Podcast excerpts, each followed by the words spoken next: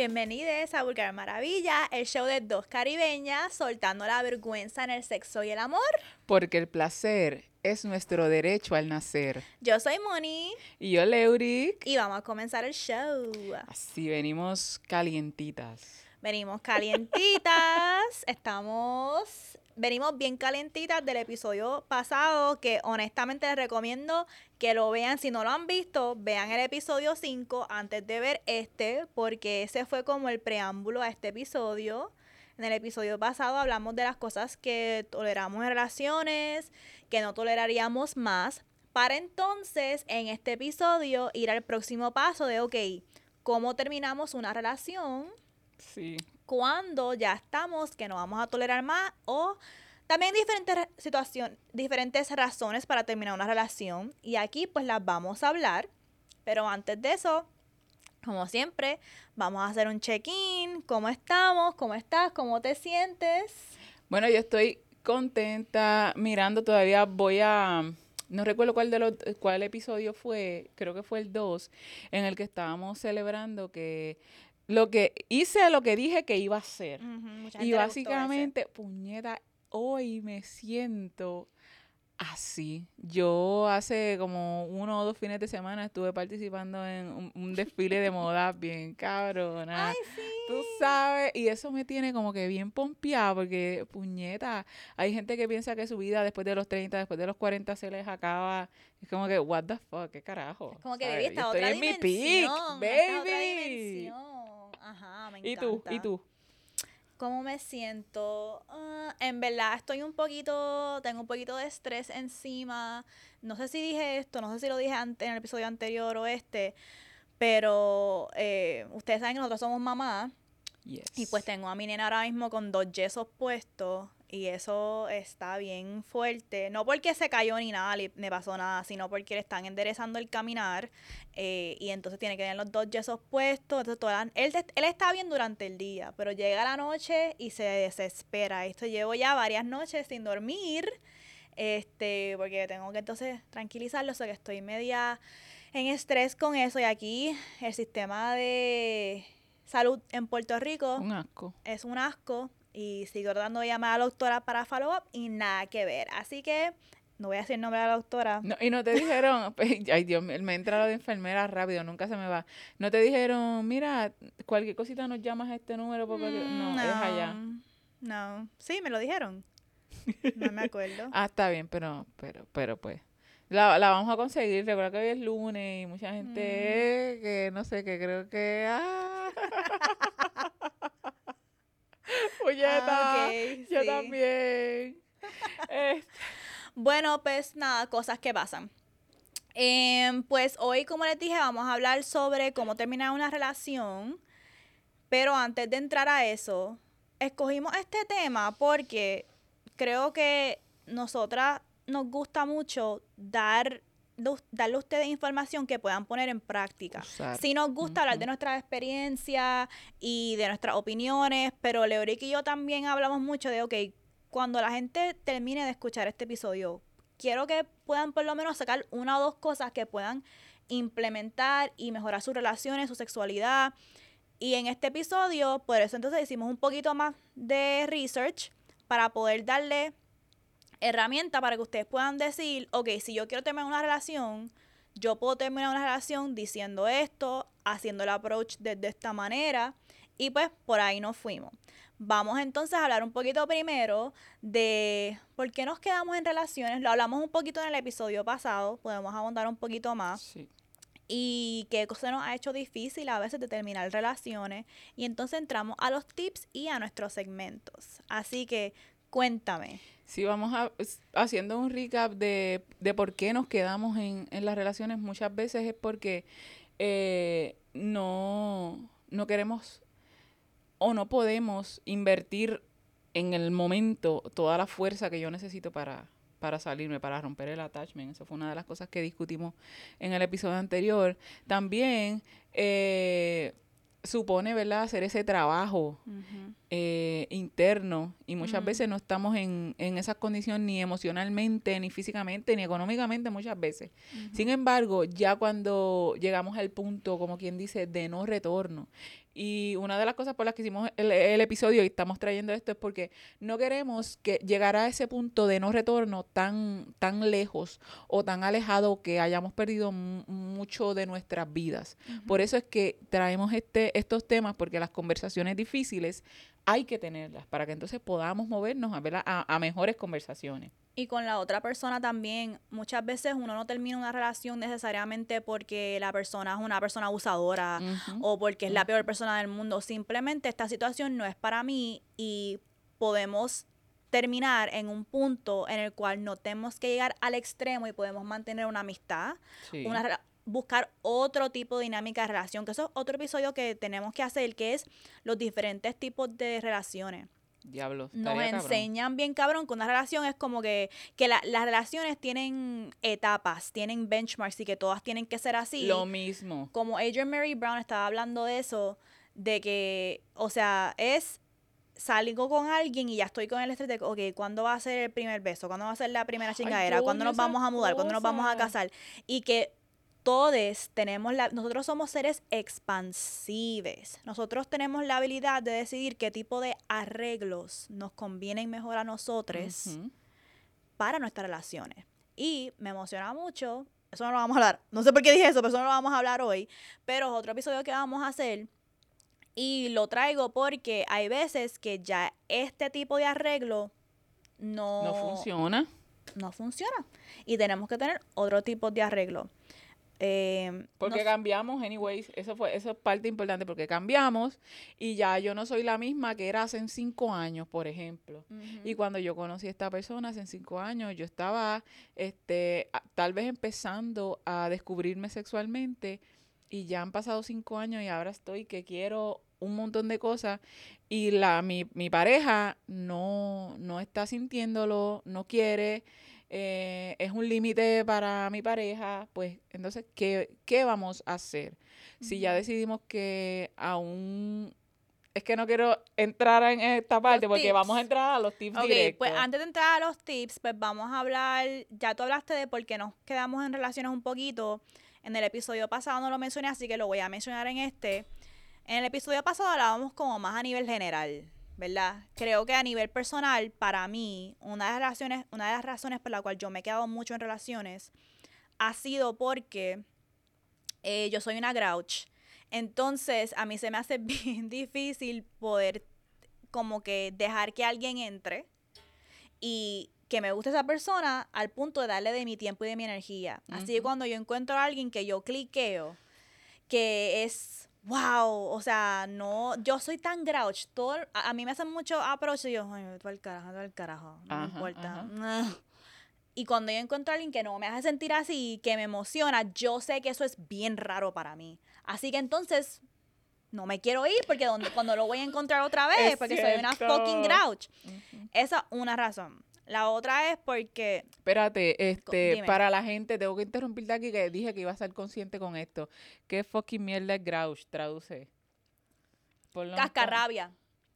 Para que... Una cascarrabia de mierda. Ahora continúa. Tiene mucho que ver con, ¿verdad? A lo mejor lo- la protección, la, autopro- la Ujú. autoprotección que yo me doy mucho. Pero yo no entro a situaciones esperando lo mejor. Algo que tengo que trabajar. Eso me, Yo eso me resuena a una, a una puta serie que dice, no esperes lo mejor para que no te decepciones y no sé qué puñeta más. Yo lo vi en Yo una entro así. situaciones esperando lo peor, asumiéndolo, asumiendo lo peor. Y por eso soy una cascarrabia, porque siempre estoy, ah, este cabrón me quiere jugar de pendejo, esta persona se cree que, no, aquí no va a poder. Siempre estoy con eso. Y pues, a lo mejor por eso se me hace entonces difícil. Pero cuando llega alguien, eso es como si, si fuera una barrera. Me siento que eso como que tú levantaste esa barrera y no cualquiera la va a pasar. Cuando un cabrón cruza, estoy pensando como un espermatozoide, traspasa. tú dices, puñeta, como que este miró más allá, logró que yo bajara un poco, entró, vamos a ver. ¿Y qué, qué es lo que pasa entonces cuando esa persona... La verdad que se me hace bien difícil entonces irme, porque ¿quién carajo más va a traspasar? Nadie.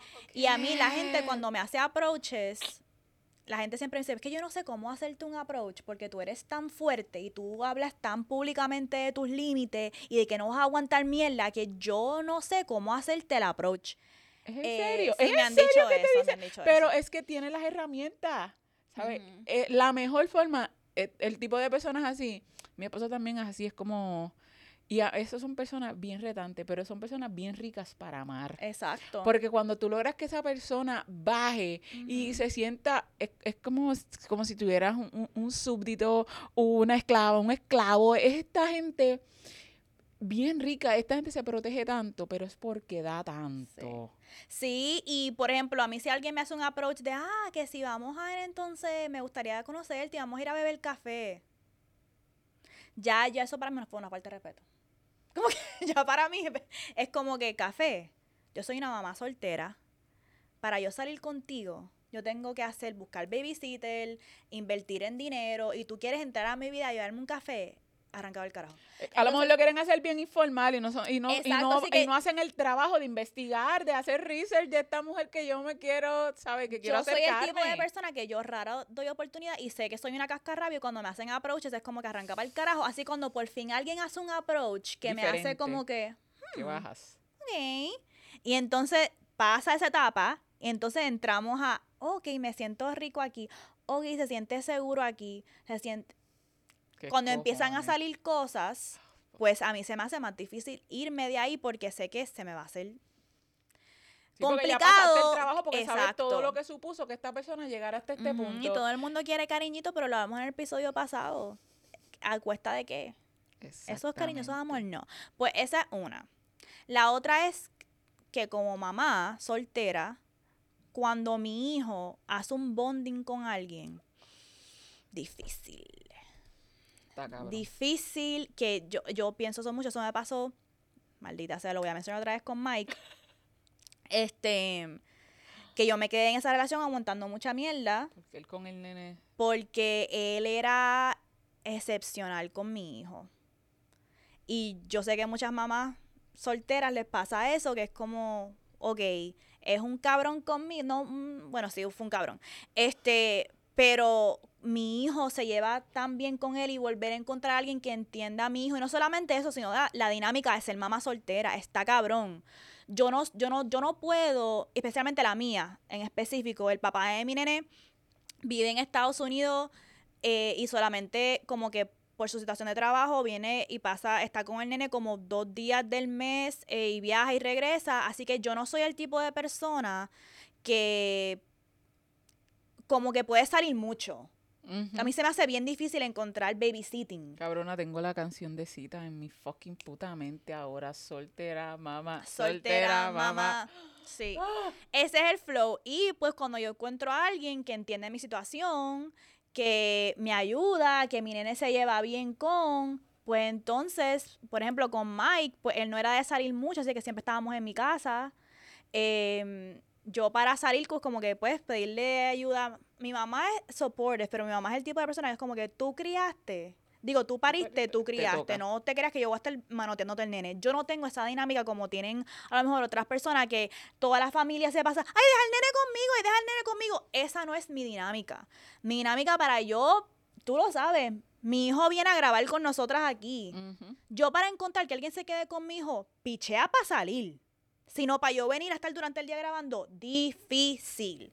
Así que pues, cuando estoy con alguien que entiende mi situación y hace un bonding con mi hijo, esa es otra razón por la cual se me hace difícil terminar esa relación. Está cabrón. Y entonces, pero ya, ya, ya decidimos que íbamos a terminar. Y ahora es cómo, porque miren cómo está, esto es como las vamos llevando. Ya decidimos, ya encontramos por qué no, todas las razones, y ahora ya dije, sí, me voy, se acaba, pero diablo. No quiero que esto sea como que mucho drama, no quiero que sea esto, no quiero que Bueno, sea va a depender de la otro. situación. Eh, ¿cómo, ¿Cómo vamos? Nosotras para eso, eh, lo, lo estoy buscando aquí, nosotras buscamos unos tips de una psicóloga, se llama la doctora Nedrata, Nedrata Wab, y vamos a dejar el recurso en los show notes. Y ella nos hizo una lista de palabras o frases a decir específicamente cuando queremos terminar una relación o approaches. Así que la dinámica que vamos a tener Leoric y yo es que yo voy a compartir uno, ella comparte uno. Y nos comentamos. ¿Quieres Mm. compartir uno entonces tú? Eh, yo voy a empezar con este que me toca, que dice, es, es bien duro todo esto, porque yo pienso, eh, me pongo en la situación. Me pongo en la situación y tomar estas decisiones no es algo eh, fácil. Pero ya pasamos lo difícil, ahora también llega este paso. Y esta manera dice, he tratado de que esto funcione y no quiero luchar más para mantenernos juntos. Es bien fuerte porque ahí está, estoy diciéndote, yo he tratado, yo me he esforzado, yo he puesto ganas, yo he cedido, yo he buscado, yo he trabajado activamente y aún así no estamos donde me siento cómoda, donde me siento feliz, me siento rica, me siento agradable. Así que eh, es válido cansarse y estoy cansada y ya no, no puedo, no puedo, no puedo. Suena triste, suena como que me rendí, pero a veces no se puede, a veces queriendo no se puede. Y ya yo quise, trabajé y no se pudo. Así que esta es una de las maneras en las que de verdad tú dices, denotando, ¿verdad? Que trabajaste, que te esforzaste, que de verdad tú sí, eh, tú querías que funcionara, porque muchas veces no queremos dejar la relación. Y por eso es que hacemos todos estos esfuerzos y que aguantamos. Pero ya aguanté lo suficiente, eh, enco- busqué otras herramientas y aún así no se pudo, pues ahí mira, ya lo traté. Hice todo lo que estuvo a mi alcance, pero ya me cansé. Y no quiero que sigamos juntos. Eso es, em, esa es una manera entonces reconocer, mira que se ha pues- aquí se ha puesto trabajo. Como que este tip que está dando la doctora Wab es para decir, ok, aquí yo estoy teniendo esta conversación contigo porque aquí yo he puesto trabajo. Este tipo de tip acknowledges, yo he trabajado y ya he llegado a mi límite. Este, y a veces nosotros no encontramos las palabras de cómo terminar con alguien y simplemente decir, mira, ya yo, ya hemos trabajado esto y ya he llegado a mi límite, es una manera. Em, el otro tip que puede parecer similar, pero es desde otra perspectiva, la perspectiva que dio Leuric es yo diciendo, yo he puesto esfuerzo aquí y ya Ujú. esta situación no está funcionando para mí. El tip, el otro tip que da la doctora es desde la perspectiva de, mira, yo veo que tú te estás esforzando, veo lo duro que tú estás trabajando de hacer que esto funcione, lo mucho que quieres trabajar en esta relación, pero la relación ya no está funcionando para mí, porque ya yo he llegado a mi límite y quiero que nos separemos. Este es el fin para mí. Puede ser cosas bien similares, Sí. pero ambas son válidas. Una acknowledges, tú has llegado a tu límite, yo he llegado a mi límite. Ya, yo no quiero trabajar en esto. Y este punto es bien importante porque hemos hablado de esto antes, bueno, no en el podcast, pero en la página de Vulgar Maravilla. Algunos de ustedes, mamabichos, terapistas, psicólogos, son sendos cabrones y no tienen educación sexual o preparación en educación sexual y dinámicas de poder y ustedes se creen que decirle a las parejas, "Ah, pero sigan viniendo a terapia, sigan viniendo a terapia, sigan viniendo Ujú. o sigan comuni lo que necesitan es más Más comunicación. comunicación, más herramientas. Mira ya. Llega un punto que no hay terapia que valga, no hay comunicación que valga, ya no hay palabras. Yo no quiero estar en esta situación y punto. Y hay que tener cuidado porque siempre nos dicen vayan a terapia de pareja. Cierto, pero hay ciertas cosas, especialmente estos fucking terapistas, que va, vamos, no tienen training en dinámicas de poder y hacen todo un acercamiento a las situaciones que está pasando entre una pareja, como que, pues vamos a escuchar a la otra persona. Pero- y no están entendiendo que aquí está ocurriendo violencia, aquí está ocurriendo Ujú, gaslighting, aquí está ocurriendo, esta persona está justificando lo que está ocurriendo aquí con el both sides, both sides. Y es un problema. Así que este- esta manera de terminar la relación, y esto es un tip de una psicóloga, es, mira, es válido también uno decir que ya tú no quieres trabajar la relación. Es correcto. Y no, y no sentirte culpable, porque mira, de verdad, hay mucha, este, y esto lo utiliza mucho la iglesia también, que es como que, vamos hasta lo último Mm, porque. Dios, porque hay que esperar que obren, porque los milagros, porque yo no sé qué, un montón de mierda.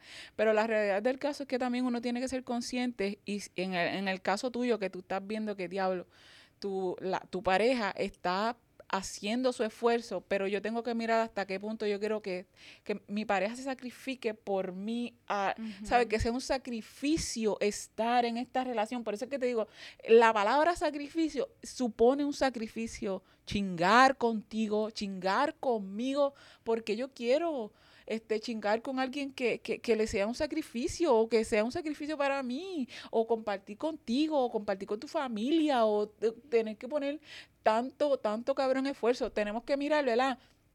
Los niveles de esfuerzo, yo, yo hasta noté que muchas veces cuando estamos comparando los lenguajes del amor, si puñeta, el mío, mi lenguaje del amor es este actos de servicio, tú no puedes pretender amarme y poner esfuerzo a darme palabras de afirmación porque no es lo que yo necesito. Y yo puedo hablarte de, de ir a terapia de pareja porque nosotros hemos ido a terapia de pareja. Mi esposo y yo hemos ido a terapia de pareja, hemos pasado por, por toda esa experiencia. Y muchas de las cosas que, que trabajamos en, en terapia de pareja nos han ayudado y me han ayudado para relaciones fuera, que no son relaciones de pareja como tal, sino a poder expresarme y a poder decir, no, este, esto no está funcionando, vamos a intentar otra cosa, o vamos a poner este, los deadlines, este límite, hasta aquí tenemos para hacer esto. Hacemos un check-in, si no- cómo vamos, cómo hemos progresado, esto y lo otro. Hay cosas que terapia de pareja no aguanta. Yo creo en la terapia de, pareja, pero hay dinámicas que no aguantan. Ujú. Eh, mani- eh, ¿Cómo se dice? Manipulación o como cuando alguien es abusivo emocionalmente. Eso no aguanta, es terapia de pareja. Eso es como que esa persona, tú tienes que alejarte de esa persona. Sí. Y muchas veces bajo el guise de terapia, esto que lo otro, se justifican muchas cosas o se, o se, o se trabaja como si fuese, esto es un asunto que los dos tenemos que trabajar.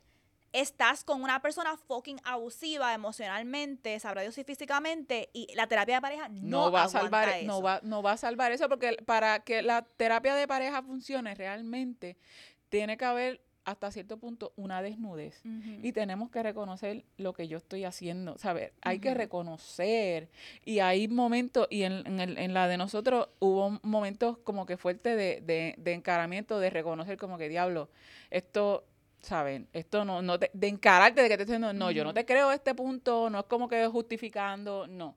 Esas cosas no se dieron en esa, que fue, hay terapias que te, que, que te remueven lo podemos hablar en bien. Patreon. Sí, bien cabrón. más detalle. Este, pero ahorita dijiste algo que me gustó mucho sobre lo del sacrificio chingando. Y me acordó que para mí, yo me doy cuenta cuando yo he llegado a mi límite, cuando el tacto de esa persona, la intimidad con esa persona me da asco. Siempre es algo que mi cuerpo me habla y me grita. Cada vez que, y por eso lo dijimos, lo hablamos en el episodio pasado, escuchen la cuerpa, aunque ustedes no tengan las palabras para explicar por qué se sienten así o whatever, escuchen su cuerpa. Yo sé que yo estoy en mi límite cuando ya a mí me da, o sea, o sea, asco. O sea, asco esa persona. O sea, eh, no me puedes, no me, no me toques. Como que, ugh. Y eso para mí es el cue, es over. Es over.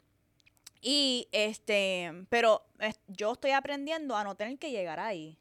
A, sa- a saber desde antes, porque siempre te van dando señales, tú, tú, tú Ajá. misma, tú sabes que, que no se siente bien, pero ignoramos. Es lo- esa es la que yo digo, yo siempre digo, puñeta, no escuché mi instinto.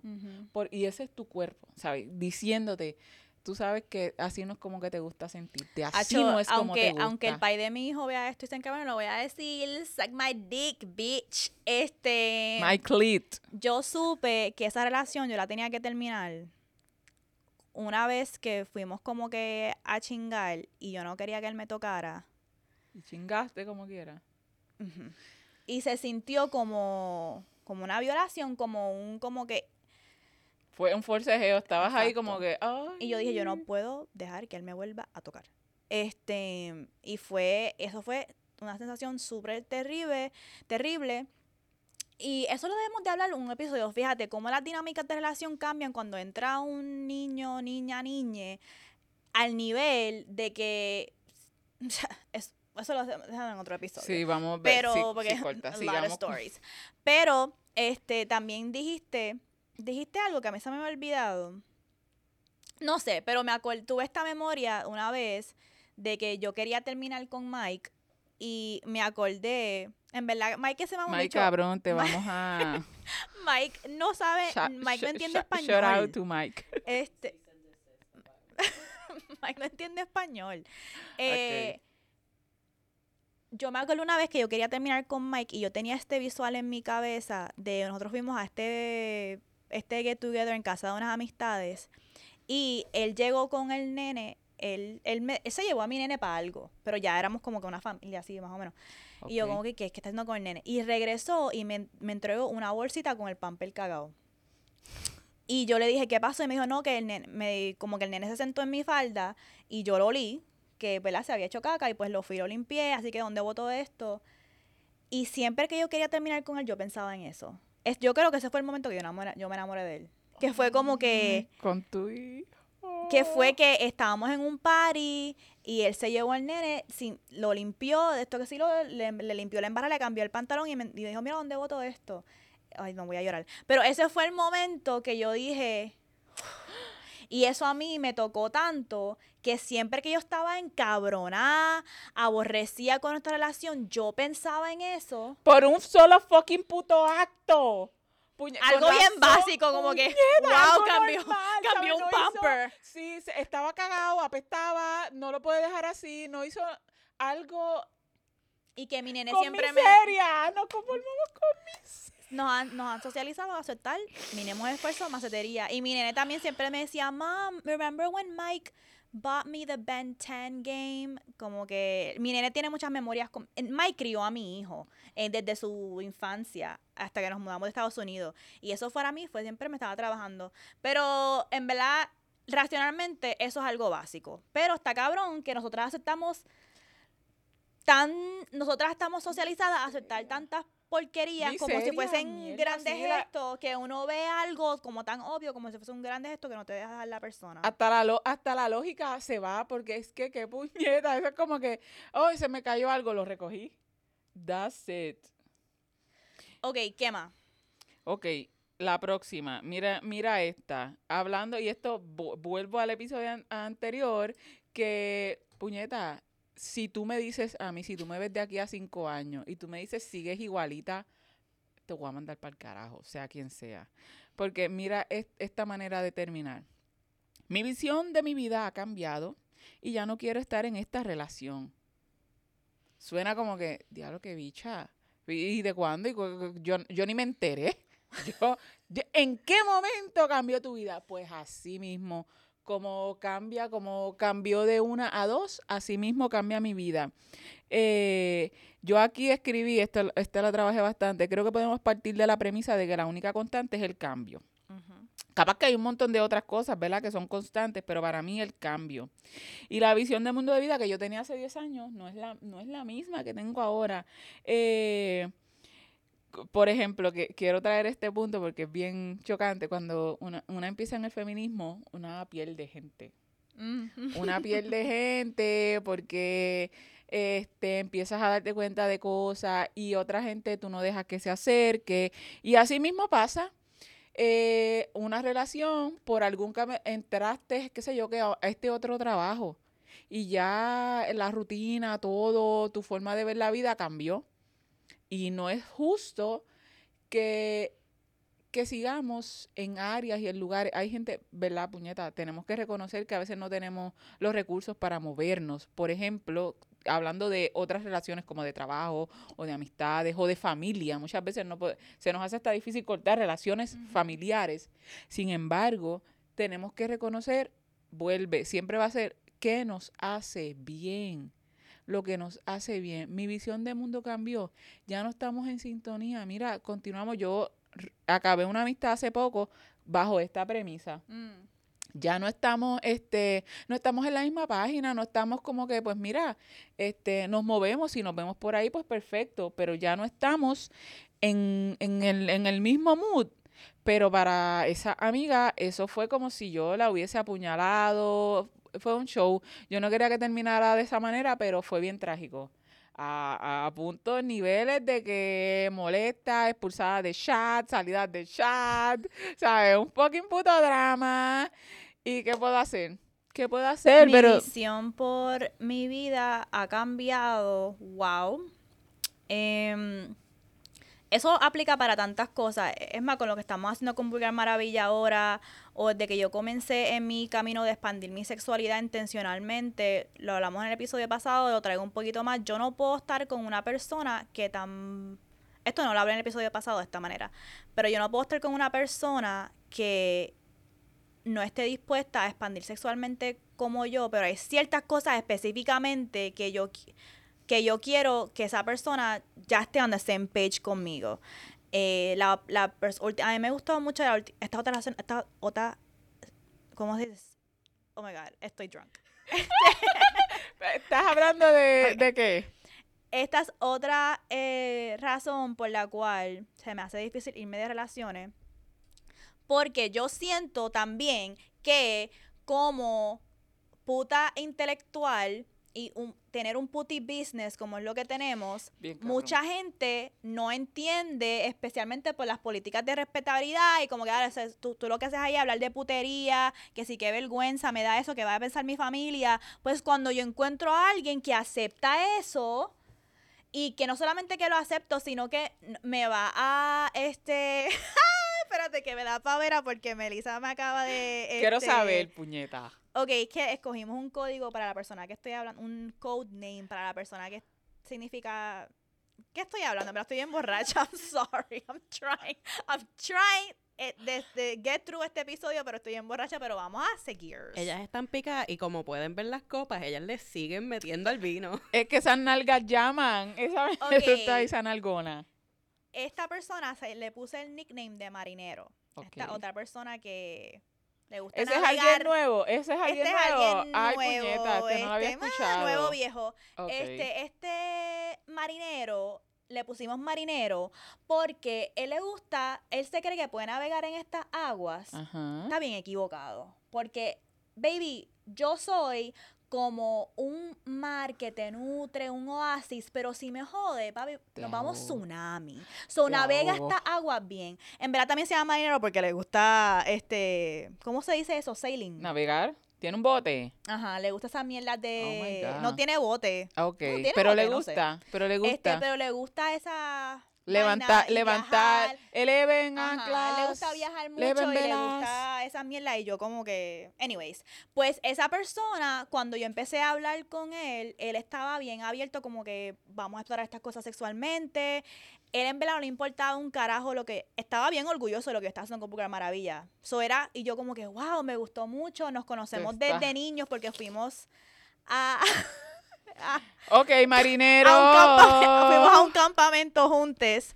eh, y pues me sentía bien cómoda con esta persona porque me conoces desde niña, sé que no eres un psycho. Yo sé que la gente va a pensar, la gente va a pensar que esto es bien psycho, pero yo veo muchos documentales de true crime. Este, como ayer que estaba viendo Snapped. Y a mí me encanta Snapped. O sea, había una tipa que se basaba enamorando tipos y matándolos por su dinero. Ajá. Y Ay, uno de los comentaristas, esa. uno de los comentaristas dijo bien exagerado. Um, y ella lo único que le importaba era el dinero que podía sacar y eh, la satisfacción sexual. Y yo como que no veo un problema. Este, pero anyways, pues con esta persona, pues yo me sentía cómoda porque Hello es alguien que yo conozco desde niña Ok.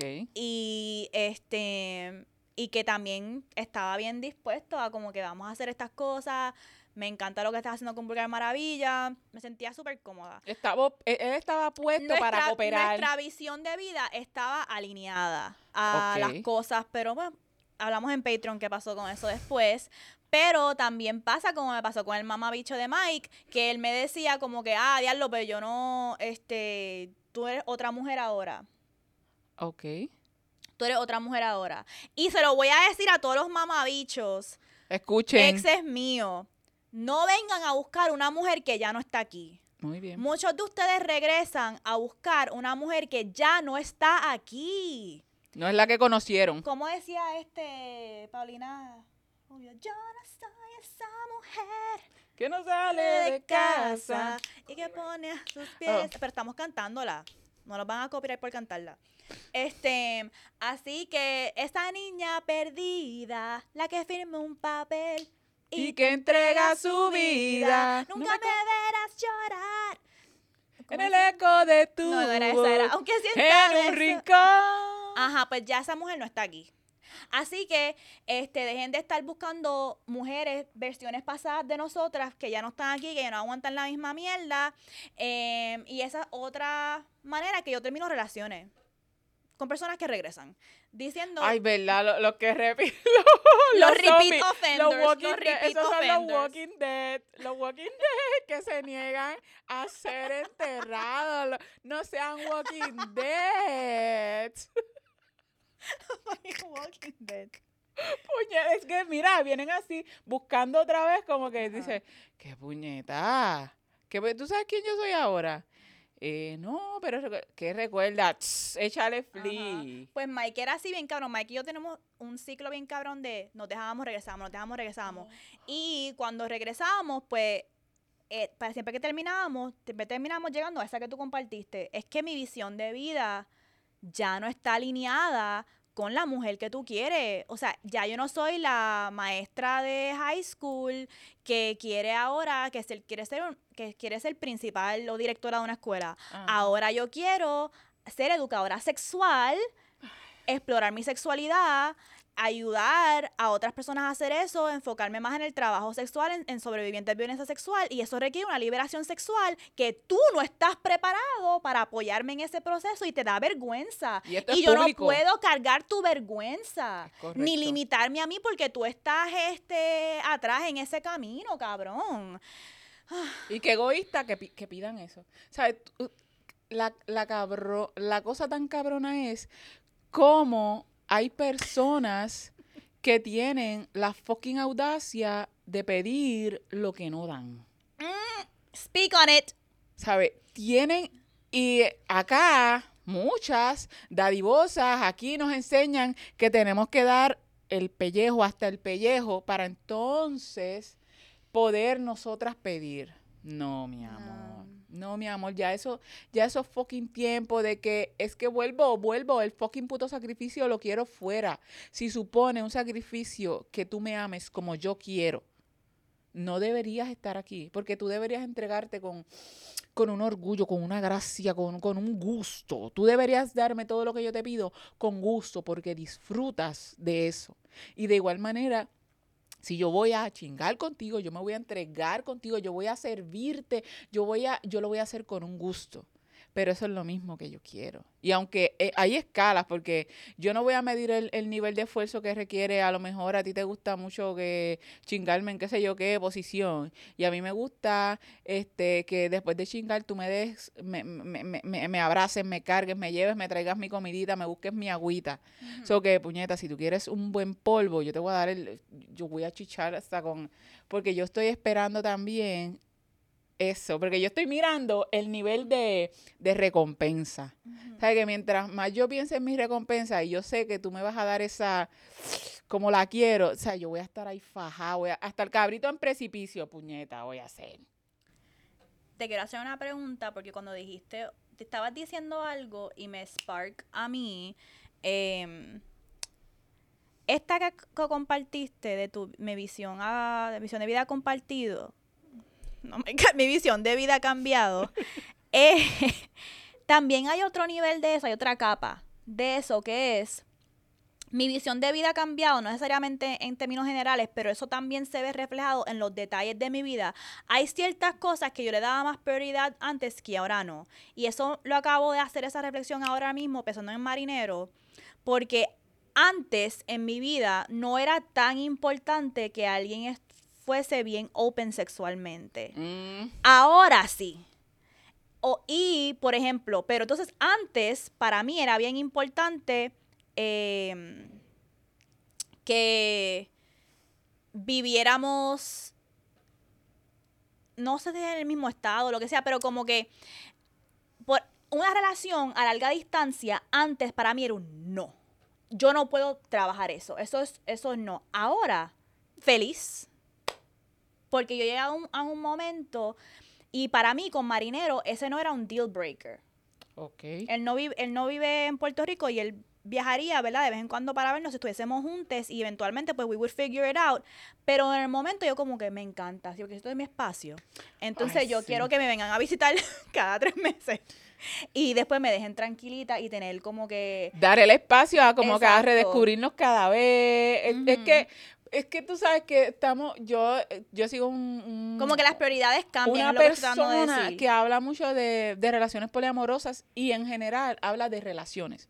Porque no, no quiero centrarme, ¿verdad?, en, en lo que es una relación poliamorosa. Sin embargo, los tips que da esta persona para comunicar, para expresar, para negociar, yo los aplico en, en el trabajo, con mis hijos, en mi casa. So, me, me sirven un montón. Y una de las cosas que, que trae esta persona es que dice, mira, las relaciones no son un eh, all fits in, ¿cómo que se llama esa? All One size one fits size all. fit all. Esa mierda, eso no.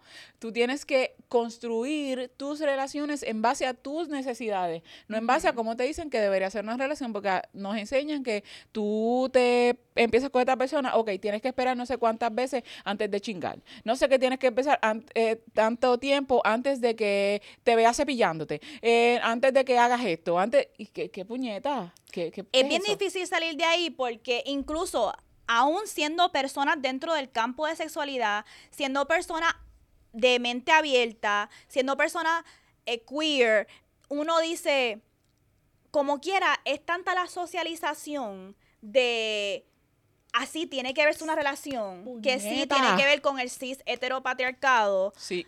que me acuerda mucho a Evian Whitney.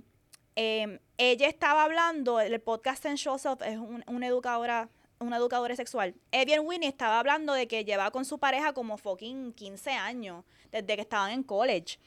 Y que llegó un punto que ella pensaba que se quería separar, pero es que ella no quería eso, lo que quería era como tener su propio apartamento, su, propio ca- su propia casa por un tiempo y empezó a hacer, este, empezó a investigar sobre el tema y dijo, ¿por qué no? ¿Por qué yo no puedo mantener este matrimonio y vivir en casas separadas y se establecieron metas? Como que esto no es forever. Se Yo dijeron, vi eso, yo vi eso. se dijeron como que seis meses, regresamos tres meses, pero eso me voló la mente porque es verdad, incluso en personas expansivas como nosotros, todavía tenemos como que es que si es una relación tiene que verse así, si es una relación tiene que verse que vivimos en la misma casa, que Sí. estamos juntos todo el tiempo, eso no tiene que ser. Y con Marinero a mí me gustó mucho que nuestra dinámica de relación era como que nos- nosotros no tenemos expectativas de lo que tiene que ser una relación. Nosotros vamos a crecer y vamos a hacer el arreglo que nos conviene a nosotros. La están construyendo on the go, básicamente. Y a- esa, esa debería ser como que la propuesta. Ujú. Eso es una propuesta bien interesante. Porque s- sí, de entrada vamos, carajo, no podemos negar que, que vamos a ir con, con las miras a que a lo que habitualmente todo el mundo hace, pues. Pero siempre está la posibilidad de cuestionarnos, en verdad, yo quiero lo que quiere todo el mundo. Exacto. Tenemos que hacer un episodio de diferentes tipos de relaciones y que nosotras nos parecen, porque en Sí. verdad me, me gusta mucho la idea de que nosotros somos seres expansivos y que podemos hacer los arreglos que nos dé la gana. Em, tenemos otro tip. Sí, falta uno tuyo. Ok, ¿cuál fue? Ah, el, el mío fue de por mi bienestar, tengo que terminar esta relación. O sea, ya esto lo hablamos como que esto es una situación de mi bienestar. Es más enfatizar lo que por mi bienestar tengo que terminar esta relación.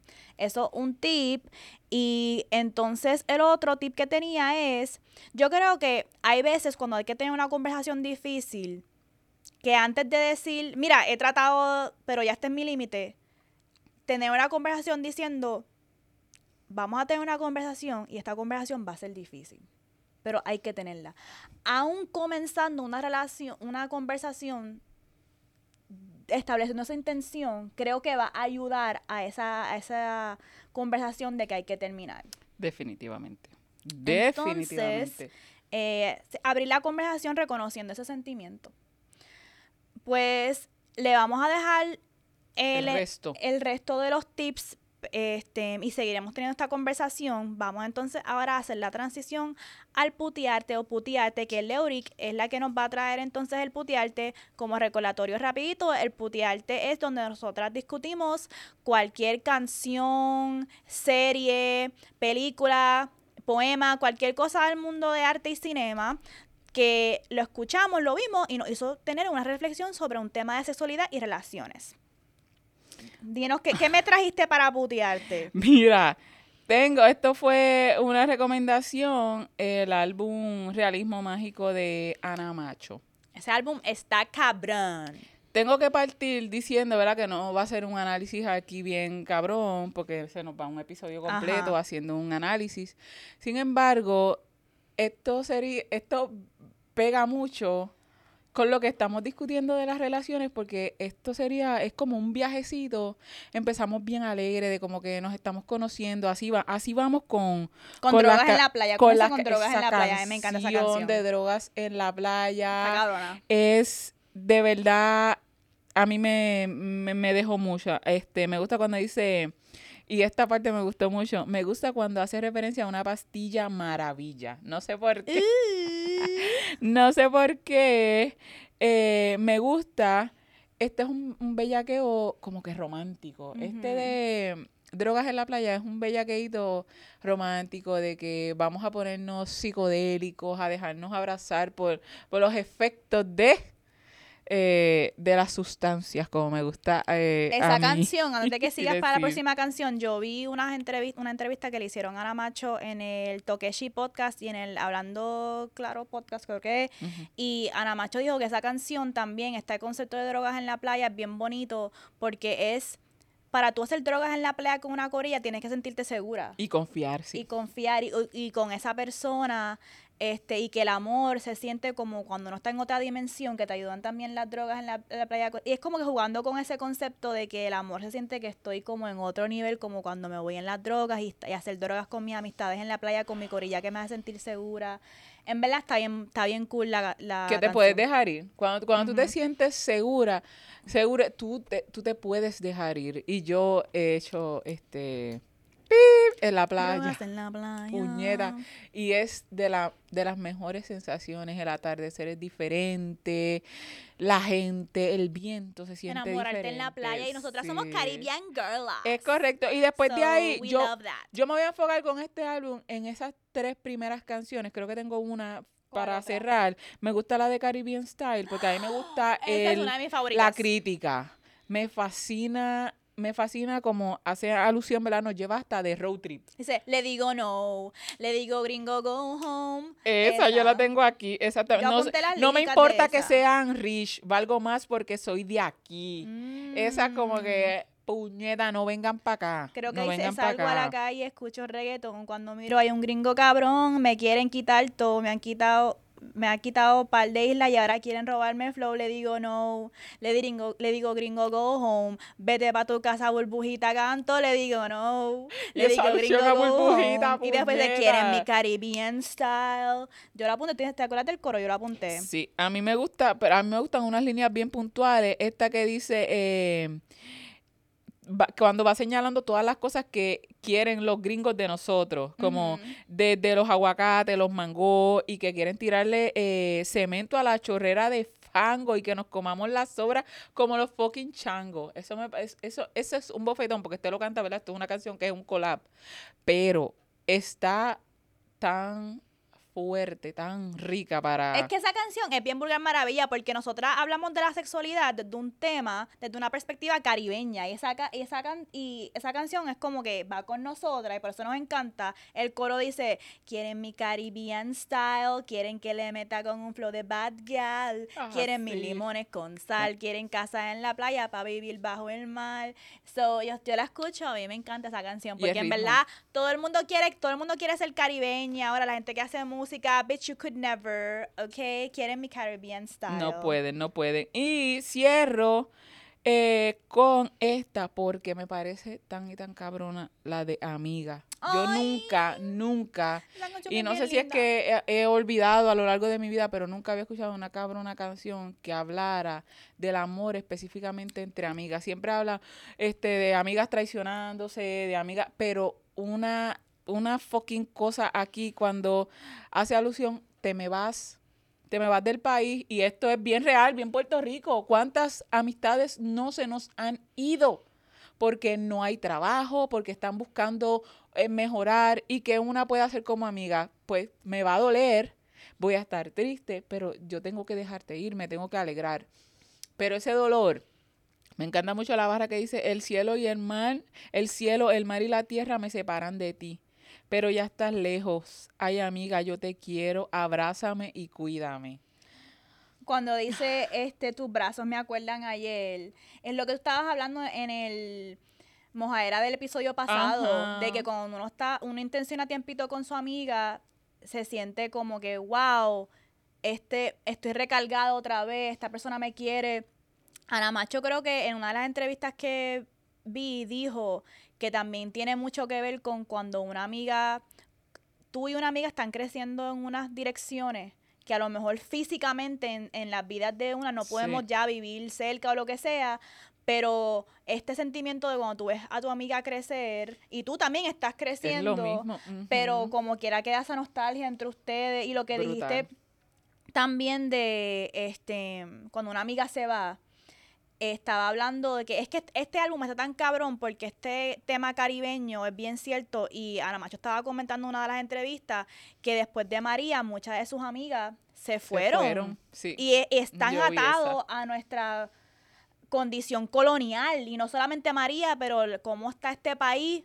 La gente que son nuestra familia se tienen que ir de nuestro país, de nuestro Sí. hogar, porque no pueden vivir aquí y eso interrumpe vínculos Afecta. afectivos que nosotros tenemos sistemas de apoyo. Ahora mismo mi situación con mi nene es porque mi hermana se tuvo que ir de Puerto Rico. Como que mi familia está distribuida por Estados Unidos, así que yo no tengo un sistema de De apoyo, y amistades que estén wow. cercanos, que me puedan ayudar con mi hijo.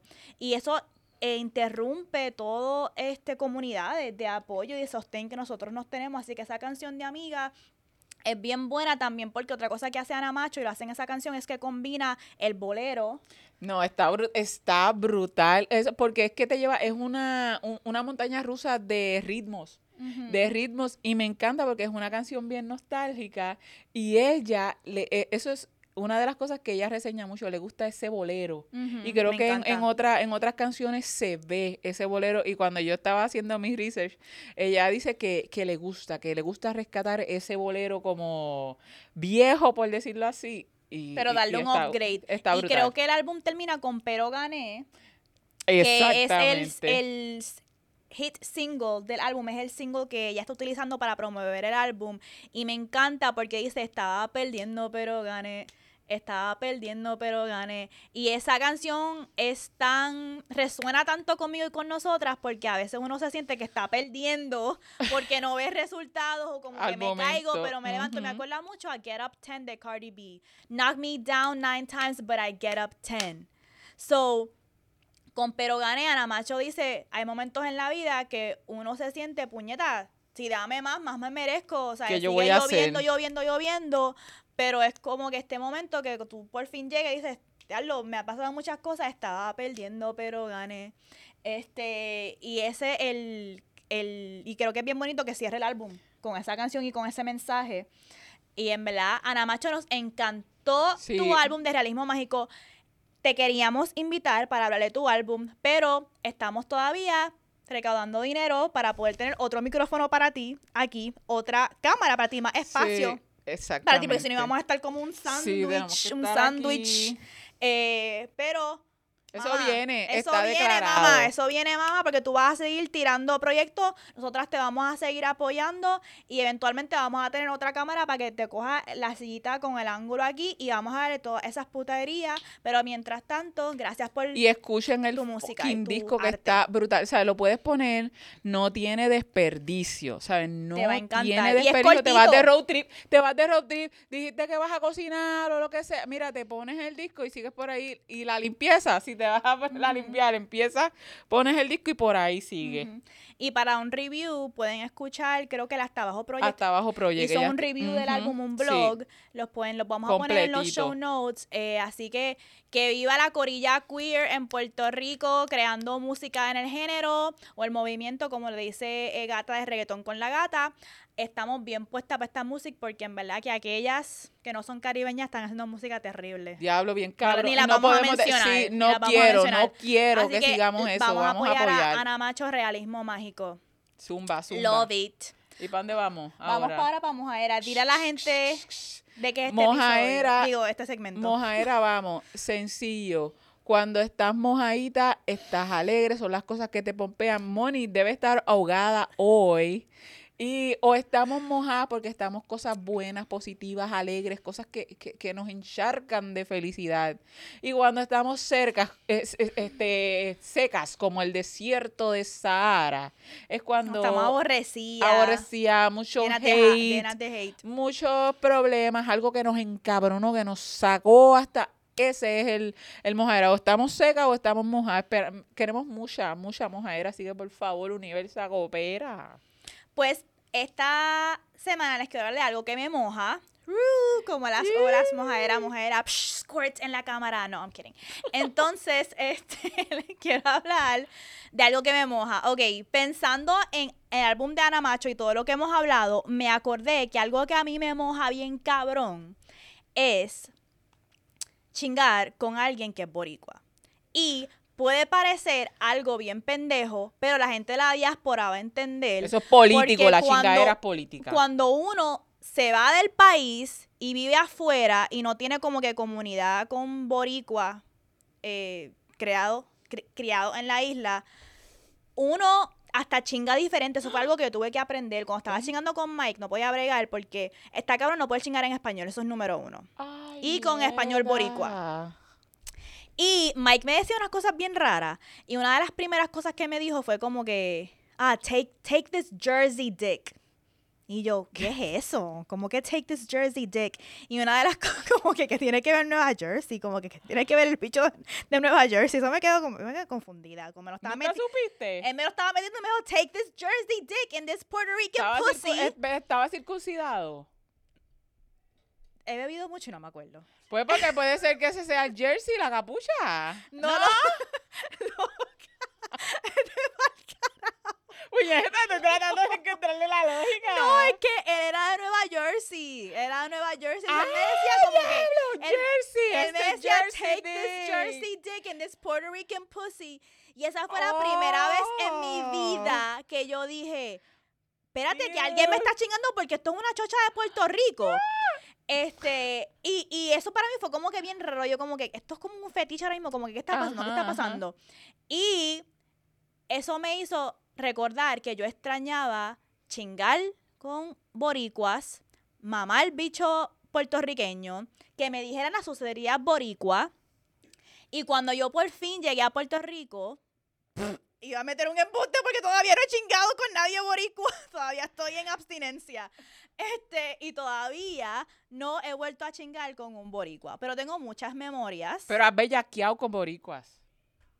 Puñeta. he bellaqueado con Puñeta, tengo un- evidencia. He bellaqueado con. Ah, por. Ah, sí. Ah, claro. Por mensaje y esto. Pero físicamente, por mensaje, me encanta que me digan puñeta. Yo quiero escuchar un puñeta. Este un bicho. Coge este bicho. Este, específicamente con el acento boricua, lo que hablamos en el episodio de, de lo, del audio erótica, Ah, que sí. queríamos como que escuchar a alguien escuchar, boricua hablando. Puñeta, a mí me moja escuchar un boricua hablándome sucería con acento boricua, con palabras boricua. Y en verdad me está dando pavera porque ahora mismo no sé si hay alguien en el otro, en el otro cuarto y yo estoy hablando de esta gente. suciería. Se supone que esto tiene prueba, prueba de audio.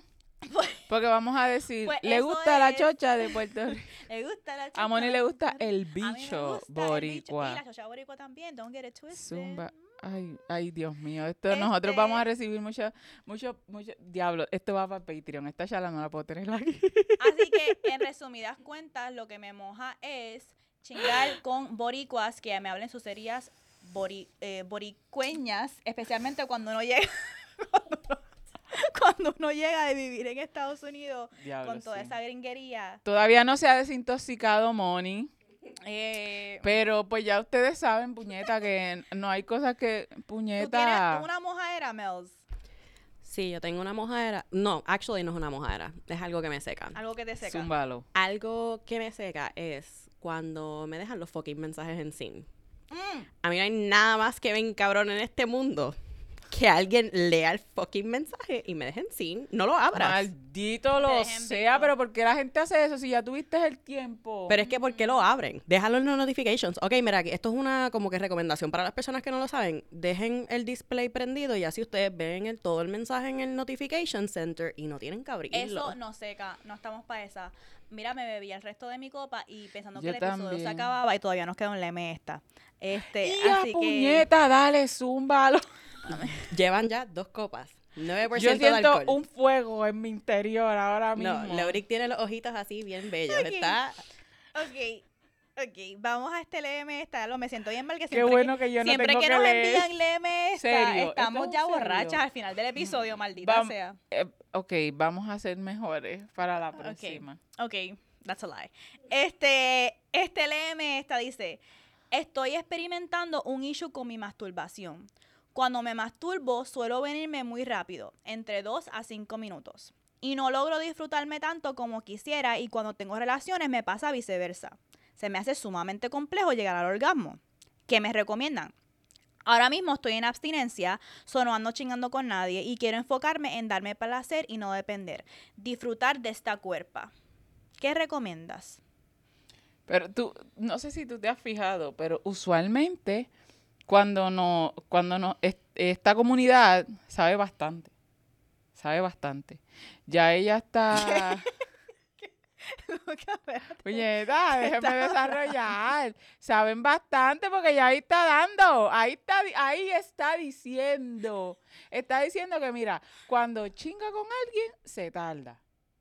Y, Y cuando chinga masturba- sola, se, se viene rápido. Pero Dos hay una, hay una, um, pero ¿de qué importancia tiene el tiempo? Si eso es con tiempo contigo, puedes repetir, eso es una.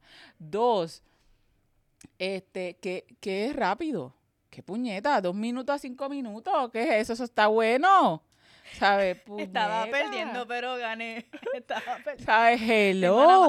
Y es normal. Creo que hay hasta gráficas, hay hasta putas gráficas que te enseñan cómo es el nivel de excitación cuando tú estás con alguien y cuando y el nivel cuando tú estás masturbándote. Cuando tú estás masturbándote rápido, ¡pum, pum! Y se acabó. Cuando estás con cuando estás con alguien es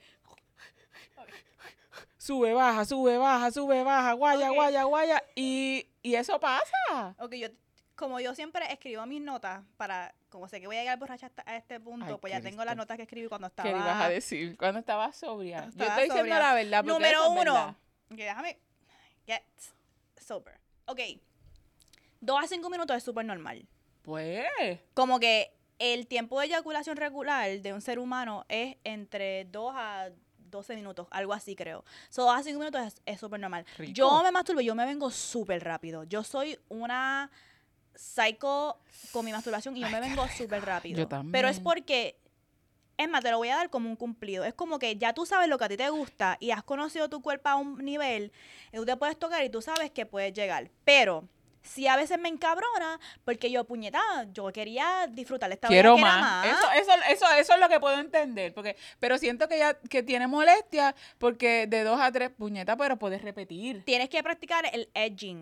Yo lo practico cuando me masturbo. Yo nunca Así. yo nunca lo he practicado, pero es como que. Nunca lo lo practico porque siempre te quieres venir rápido. Sí, puñeta. Este, Sí, pero yo estoy tratando la, la lentitud, porque en el baile la necesito, la necesito en muchos aspectos de mi vida, puñeta, y, y es que me quiero venir porque me deben orgasmos, la vida me debe orgasmos y yo, puñeta, los quiero obtener ya. Yo cuando practico edging lo practico con mis juguetes sexuales porque lo que es el fucking Satisfyer Pro y el La Rosa, uno le puede jugar con el nivel. Entonces con el Satisfyer Pro yo le puedo dar bien que suba y cuando estoy viéndome o me lo, o me lo Te lo quito. quitas de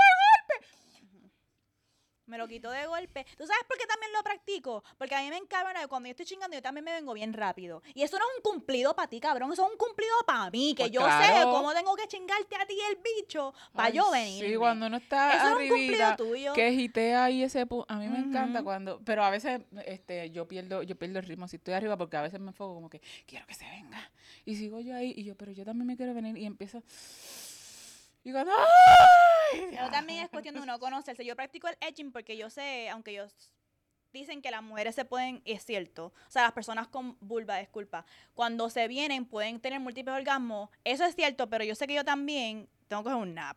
Como que después yo venirme, yo no estoy ready para otro, yo tengo que coger un nap. Sí, eso es Este, cierto. Yo, no- yo, he no, yo no eso. soy así. Yo puedo, yo me vengo y tengo que coger un nap Quiero un bien episodio. cabrón y entonces puedo seguir viniéndome. Quiero un pero- episodio de eso. Lo menciono porque por eso es que yo practico el edging, porque tengo que durar más. Y eh, yo lo practico con el Satisfyer Pro, yo lo practico cambiándolo de nivel, o lo arranco, o también con el de la lengüita que yo tengo, ese también va en diferentes settings, como que puede ir así bien rápido y después de puede ir así. Entonces yo ¡Qué puedo con el mismo eh, botoncito cambiarle, así que practicar el edging, que es llevarte al, pre- al borde del orgasmo y sacar. Llevarte al borde del orgasmo y sacar. Al principio va a ser difícil, pero hay que meterle y te va a gustar, ¿ok? Eh, tenía tengo tarea. lo tengo otro que dijiste de por qué te tardas en venirte con otra persona, pues tienes, eh, te di- aquí apunté varias cosas ya más profesionales, o sea, de de educación sexual. Tienes que hacerte la siguiente pregunta. Es algo global, o sea, Con ocurre con todo el mundo, a- este, es, es con situaciones, con cierta gente, es algo fisiológico con el tipo de sexo que estás teniendo con esa persona. La mayoría de personas con clítoris no pueden tener orgasmo con pene. Este, así que eso también tienes que pensarlo, porque tú puedes decir, ah, yo, yo me estoy viniendo cuando me masturbo yo, claro, porque me estoy tocando el clítoris, pero cuando sigo con otra persona, me está si metiendo el está bicho, y ah, pues por eso fisiológicamente eso no funciona para mí. Eso es algo que tienes que entonces pensar, Trabajar, trabajar. Te estoy dando diferentes eh, preguntas para que tú sí, identifiques cuál, es la, cuál es la que aplica para ti para entonces desarroll- desarrollar una vía de acción. También es no tener conocimiento de tu placer o tu anatomía. Esa tienen que ir a ver el episodio de masturbación porque ahí lo hablamos mucho de cómo trabajar eso. Sí. ¿Es emocional o mental? Por ejemplo, eh, hay veces que yo no me podía venir con otra persona porque estaba pensando en este algo que, está- estoy pasando con esta persona o que estoy todavía, o que todavía estoy enamorada con otra persona. Como que hay ciertas cosas que son O no más has logrado emocional o limpiar como que la confianza también. A, a veces puede pasar eso. No, no- O estás bien nervioso porque es la primera vez, o también estás pensando en que tienes que terminar un ensayo que no has terminado para entregar mañana a la universidad. o que eres como performeando que- o estás performeando para esta persona también. estás pensando en tu to-do list de cosas que tienes que hacer para mañana. Eh, tienes que también preguntarte para quién es esto un problema. ¿En verdad es un problema para ti o para la otra persona? ¿Cuánto tiempo llevas con esto? Eh, en tipo de- en, en relaciones están teniendo aquí. problemas de comunicación. Hay productos de CBD y lubricante que ayudan para eh, mantener la excitación. Así que eso es ya algo como que ya que puedes probar. Y este, ¿qué más? Pero vuelvo, es como que hasta cierto punto también es ¿por qué supone un problema? Esa es la pregunta, eso es como que una bueno, pregunta yo sé que ¿por qué- pa- por qué yo- supone un cuando esta persona envió este LM esta, yo me identifiqué mucho porque para mí supone un problema porque yo me vengo súper rápido. Yo, mi problema es que Ah, yo y como tú quieres, yo como quiero necesitas el tiempo, sí, más. sí, es yo cierto, quiero disfrutar más de mi orgasmo y yo soy una, yo eh, conozco mi cuerpo demasiado. Que yo sé lo que tengo que hacer para venirme. Entonces, en vez de tener este restricción conmigo misma y dejarme disfrutar un poquito más y después llegar al orgasmo, ya como sé cómo ve- hacerme venir, pues voy demasiado rápido. Y me pasa también cuando estoy chingando con alguien, porque cuando estoy chingando con alguien, aunque, aunque esté haciendo una porquería de trabajo, yo Ya sé lo que yo tengo que hacer. Yo sé lo que yo tengo que pensar, yo sé lo que tengo que decirme, yo sé cómo tengo que entonces yo hacer lo que tengo que hacer para yo. Yo estoy masturbándome con el cuerpo de la otra persona. Este, Ay, y puñetas, eso, eso se tengo que, bien. tengo que trabajarlo porque yo quiero conectar más con esa otra persona, quiero que dure más. Pero en verdad siempre está round 2 y round 3 y round 4. Exacto, también. Eso es, eso es a lo próximo, porque puñeta, este, pues, puede ser, tengo un orgasmo, después entonces voy a disfrutar y quién sabe si puedo llegar a un segundo o un tercero. Pero la jodienda es que el sexo específicamente no acaba con el orgasmo. Eso es muy cierto. Y tampoco el orgasmo no debe de ser La prioridad, el centro. la meta. Así que mira, ahí que quedamos, quedamos, nos No, pasamos. nos bien pasamos cabrón. y ya no doy para más. De verdad, eh, estoy, estoy borracha. Nos vamos. Recuerden que nos este- pueden seguir en las redes sociales, ¿verdad? ¿Dónde, Moni? Eh, a mí en lo personal me pueden seguir en at soy la Moni. Yo estoy en Leuric underscore Valentín. También tenemos a nuestra productora It's Melon Mel's. Recuerden suscribirse a nuestro Patreon, eh, patreon.com slash vulgar maravilla. Y siempre recuerden someter sus LM esta. Les prometemos que vamos a, a cogerlo suave con el alcohol y poder no estar tan borracha cuando les contestamos los LM esta.